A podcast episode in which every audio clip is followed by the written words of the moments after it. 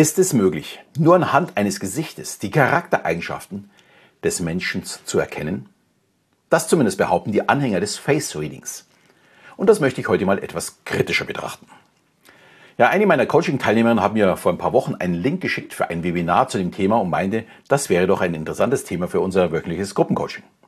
Ich habe mir daraufhin einen Teil des Webinars angesehen und vor allem die Analysen der bekannten, also öffentlichen Personen mit meiner Sichtweise zu diesen Personen verglichen.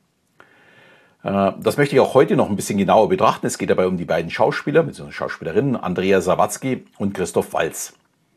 Aber bevor wir zu den beiden kommen, sehen wir uns mal zuerst an, um was es denn ja eigentlich bei dem Thema Face Reading wirklich geht. Beim Face Reading, auch Physiognomie genannt, werden Charaktereigenschaften oder Persönlichkeitsmerkmale aus den Gesichtszügen einer Person äh, abgeleitet. Es ist eine alte Praxis, die in verschiedenen Kulturen auf der ganzen Welt ihre Spuren hinterlassen hat. Allerdings wird es aus meiner Sicht ja nicht glaubhafter, nur weil man es seit Jahrhunderten praktiziert. Aber bevor wir urteilen, schauen wir uns mal die Praxis so ein bisschen genauer an. Also ein Fakt ist, Gesichter sind für uns Menschen von zentraler Bedeutung. Sie sind der Ausdruck unserer Identität, unserer Emotionen und oft auch unserer Geschichte, die wir erlebt haben. Von der Mimik bis zu den Gesch äh, Gesichtszügen tragen sie eben Informationen, die andere Menschen instinktiv interpretieren. Das tun wir tatsächlich alle, das ist vollkommen normal. Aber kann man wirklich über die physischen Merkmale eines Gesichtes auch die Persönlichkeit schließen? Jetzt wird es schon ein bisschen kritischer. Einige behaupten, dass Face Reading auf echten wissenschaftlichen Prinzipien basiert. Sie argumentieren, dass bestimmte Merkmale im Gesicht mit bestimmten Persönlichkeitsmerkmalen korrelieren. Zum Beispiel wird oft behauptet, dass tiefe Falten auf der Stirn auf Stress oder starke Emotionen hindeuten. Bei dieser Aussage würde ich tatsächlich noch mitgehen, weil sich Falten mit der Zeit entwickeln und daher zum Menschen passen. Also das wäre tatsächlich etwas, wo ich sagen könnte, ja, das kann man wirklich sehen. Aber sehen wir uns mal ein paar weitere Aussagen an. Ein Nasenhöcker zum Beispiel steht für Fleiß spannend. Also unsere ältere Tochter ist extrem fleißig, also die hat ein Startup, die arbeitet mehr oder weniger 100 Uhr. Sie hat aber ein sehr zierliches kleines Näschen, kein Nasenhöcker. Oder spitze Ohren stehen für harmoniebedürftig und kontaktfreudig. Oder abstehende Ohren haben zielstrebige Menschen, die immer freundlich sind und wissen, was sie wollen. Quadratische Ohren sind dagegen belastbar, hilfsbereit und zuverlässige Charaktere. Dagegen schmale Ohren stehen für Zielstrebigkeit und dass diese Menschen gerne im Mittelpunkt stehen. Diese Zielstrebigkeit, die ich gerade angesprochen habe, passt übrigens auch zu Katzenaugen. Was ist aber jetzt bei spitzen Ohren und Katzenaugen? Sind die dann gleichzeitig zielstrebig und harmonie, harmoniebedürftig? Was sich schon ein bisschen beißt.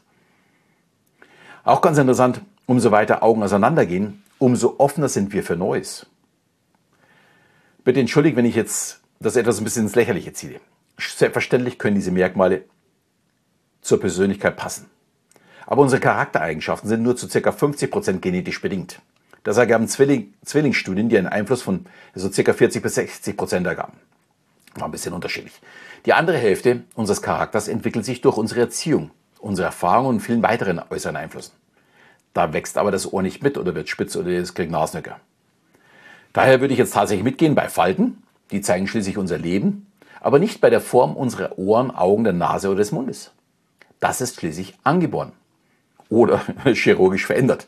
Die Chance, dass die äußerlichen Merkmale zu den Charaktereigenschaften passen, liegt aus Sicht der Wissenschaft bei 50 Prozent. Und das Thema ist seit der Antike, also Aristoteles, bekannt. Und es ging meistens um die Erkennung von Schönheit oder um das Erkennen von Verbrechern. Aber das Ergebnis waren eher Vorurteile bzw. Rassismus. Der Mensch lässt sich nicht so einfach kategorisieren. Und damit wir uns nicht falsch verstehen. Natürlich bewerten wir Menschen, wenn wir sie sehen, nach ihrem Äußeren, nach unseren Vorerfahrungen.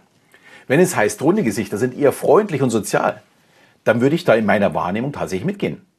Aber nicht in der Bewertung. Äh, ich kenne runde Gesichter, die sind beileibe nicht freundlich. Wäre ich aber jetzt ein Regisseur von einem Spielfilm und müsste eine Rolle eines netten, freundlichen Herrn besetzen, dann wäre das tatsächlich eher so ein rundes, lebenslustiges Gesicht, als so ein ganz hageres Gesicht, dem man vielleicht die harte Arbeit ansieht. Und das beweist auch eine Studie aus dem Jahr 2014. Man untersucht die Beziehung zwischen Gesichtsform und Persönlichkeitsmerkmalen.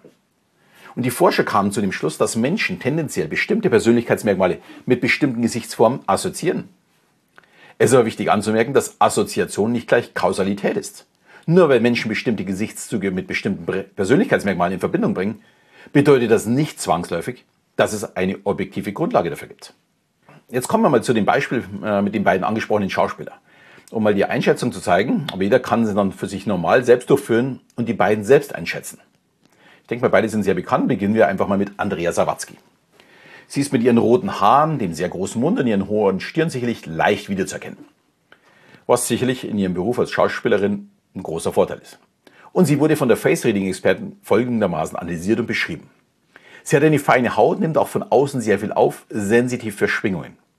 Dann hat sie hohe Bäckchen. Menschen kommen gerne auf sie zu und sie strahlt Herzenergie aus. Großer Mund und weiche Lippen. Sie redet gerne. Sie ist sehr gefühlvoll und sehr emotional. Und dann die hohe Stirn, große Vorstellungskraft, offen im Denken und Wahrnehmen. Kann sehr gut in Strukturen denken.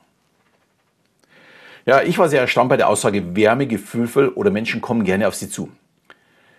Für mich macht sie eher einen distanzierten, unnahbaren Eindruck mit klaren Zielen, die sie auch ja, ganz klar geht, und zwar ohne Wärme. Die Frau kann sich durchsetzen, da bin ich absolut überzeugt davon. Und auch die Eigenschaft, sensitiv für Schwingungen von außen, finde ich interessant.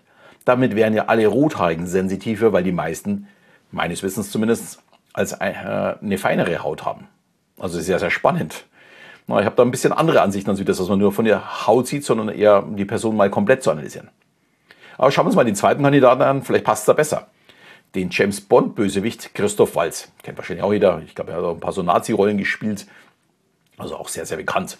Er hat ein hervorspringendes Kinn und sie sagt, das wäre Macherenergie, schnell in Aktion sein, äh, hat eben auch meistens den Schurken gespielt. Was braucht man nicht, wenn man äh, einen Schurken spielt, beziehungsweise sogar kontraproduktives Herz- und Kontaktbärchen? Äh, Bäckchen, also diese Bäckchen oben, was gerade noch die Andrea Sawatzki hatte. Dann Nasenhöcker steht für Fleiß. Und beide Plastiken auf der Nasenspitze, also die hat ganz vorne noch so, ja, keine Ahnung, so Spitzen auf der Nasenspitze, äh, steht für Darstellungsvermögen. Dinge gut rüberzubringen. Und die Ohrleiste, die bis nach vorne geht, schauspielerisches Talent. da muss ich wirklich schmunzeln. Äh, kleine Falte in der Nasenspitze handelt nicht aus Gefühlen heraus, denkt eher nach. Also hier fällt schon auf, ist in einigen Beschreibungen sehr auf ihn bezogen, weil gerade wenn man schon weiß, dass er Schauspieler ist, dann kann man natürlich da immer wieder Bezug nehmen, äh, wie man ihn wahrnimmt. Für mich ist er ein nachdenklicher Mensch, überlegt, sehr sympathisch und vor allem auch aus dem Bauch ausspielend. Er nimmt sich, glaube ich, auch nicht so besonders wichtig, was ihn für mich sehr sympathisch macht. Er ist weniger der Schurke, sondern oftmals ein Spaßvogel mit viel Innerie, wie sich in ja, Interviews auch zeigte. Es wurden bei dem Webinar auch noch live einige Zuseherinnen dann analysiert und ich muss gestehen, für mich hörte sich das wirklich nach Wahrsagen oder Astrologie an. Die Ergebnisse können stimmen, aber niemals zu einem Prozentsatz, dass es für mich eine Wissenschaft wäre. Es sind einfach keine Fakten, sondern immer nur mögliche Annahmen. Und solange jemand so offen damit umgeht, dann ist das für mich wirklich in Ordnung. Man muss ja wirklich bereit sein, jemanden wieder, also wenn man jemanden in die Schublade reinsteckt, ihn wieder aus der Schublade rausholen. Wenn die erste Einschätzung nicht stimmen sollte. Und genau da liegt das Problem. Wenn Face Reading als Wissenschaft verkauft wird, weil da muss jemand, der äh, verklemmt sein, weil sein linkes Ohrläppchen kleiner ist als das rechte.